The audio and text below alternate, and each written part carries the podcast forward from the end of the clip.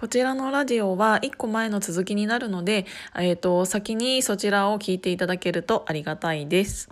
うんと先ほどの続きなんですけど、えーと、営業マンが自分の売る商品を理解していないっていうのが、えーと、無理を言う、うん、そもそもの原因なんじゃないかっていうのを私は思いました。えーとそれは営業マンだけに限らずうーん私を含む消費者もそうかもしれないんですけどやっぱりうんと私たちの目の前にあるものとか商品にすでになっているもの、えーと、店頭にすでに並んでいるものっていうのはえーともう出来上がったものなんですよね。だからその商品がどうやって出来上がったかなんてもちろん知らないからうんと値段とあ、うん、その商品だけを見てデザインだったりそれに伴う値段だったりを見て判断して買うじゃないですか。ただ、えーと、そりゃ消費者としてはすごくいいものがすごく安い値段で売ってたらそりゃそれがいいよねって思うんだけど、うんと、その裏に実はすごく苦労している苦労というかうん何て言うんだろうねえっ、ー、とその裏ですごく苦しんでいる人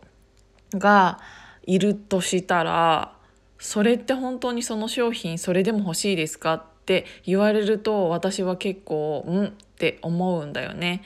えーと、出来上がったものしか見ていない私たちにとってどうやってその商品ができたかっていうのはもちろん知る由もないんですけどそれをもし知ってしまったら、うん、買えない商品なんて結構5万とあるんだろうなってちょっと思いました。でそれをもし知ってしまった時にその商品が本当に欲しいかっていうのは本当にわからないことでわからないというか私はもういらないって思ってしまう。それがそんなもそんな感じで作られていたのであればうん絶対いらないって思うのってアパレルの中だけでもあるのできっとなんか全ての商品に対して言えることはあるんじゃないかなって思いました。正直安くていいものなんてその人から買わなくてもいいんですよ。営業マンの話にちょっと戻ってしまうんですけど安くていいものがは誰でも売れる。あなたじゃなくても売れる。けどうん、本当の営業マンって高くていいものを売るのが営業マンじゃないのかなって思いました。で高くていいものを売るためには何をしなきゃいけないかって言ったらちゃんと勉強しなきゃいけないよね。どうしてこれが高いのかどうしてこれがこの値段になるのかあの勉強していないとそれを語れないじゃないですか。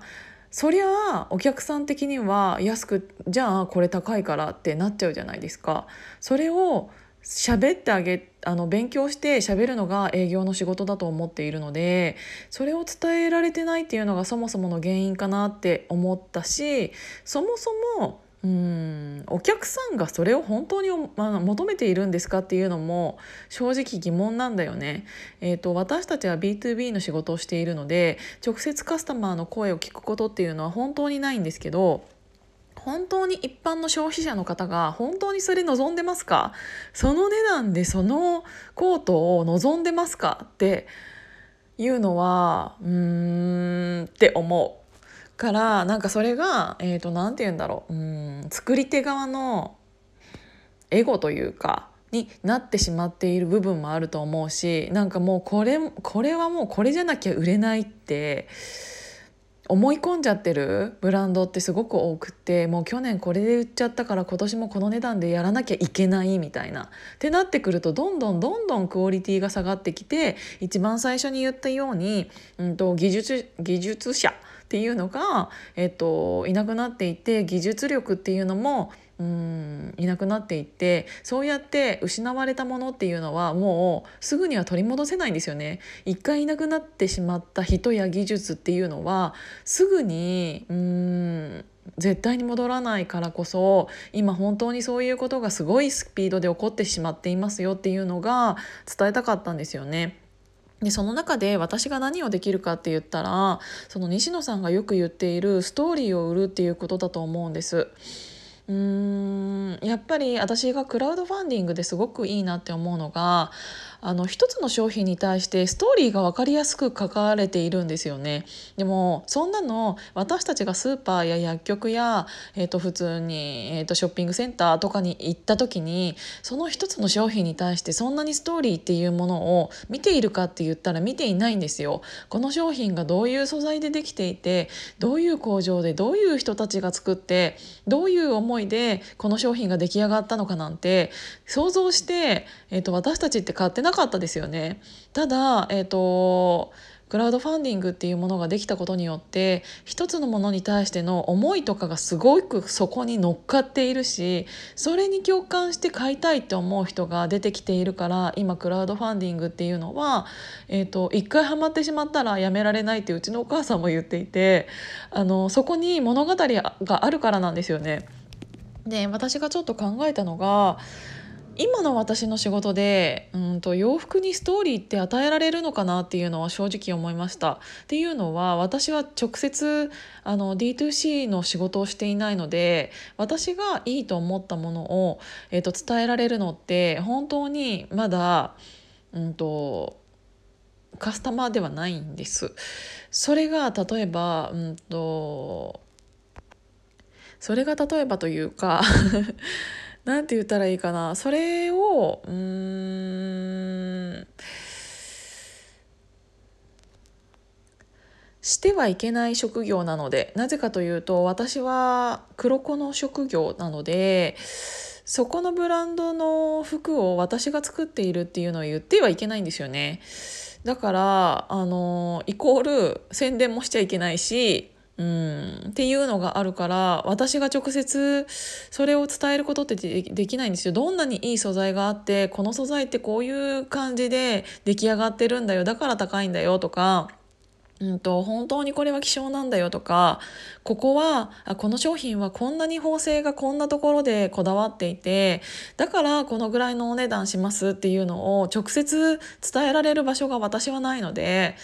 うん。っていうので私は自分のブランドのリピっていうのを立ち上げた時に、えーと、何かそれが直接自分でカスタマーの方に、えーと、消費者の方にお伝えできる何かがないかなっていうのは作常々思ってます。今まで B2B だったのが D2C になることによって私が伝えられるものっていうのはあると思うのでそれをこれからどうやって、うん、伝えられるかなっていうのは自分の中の目標で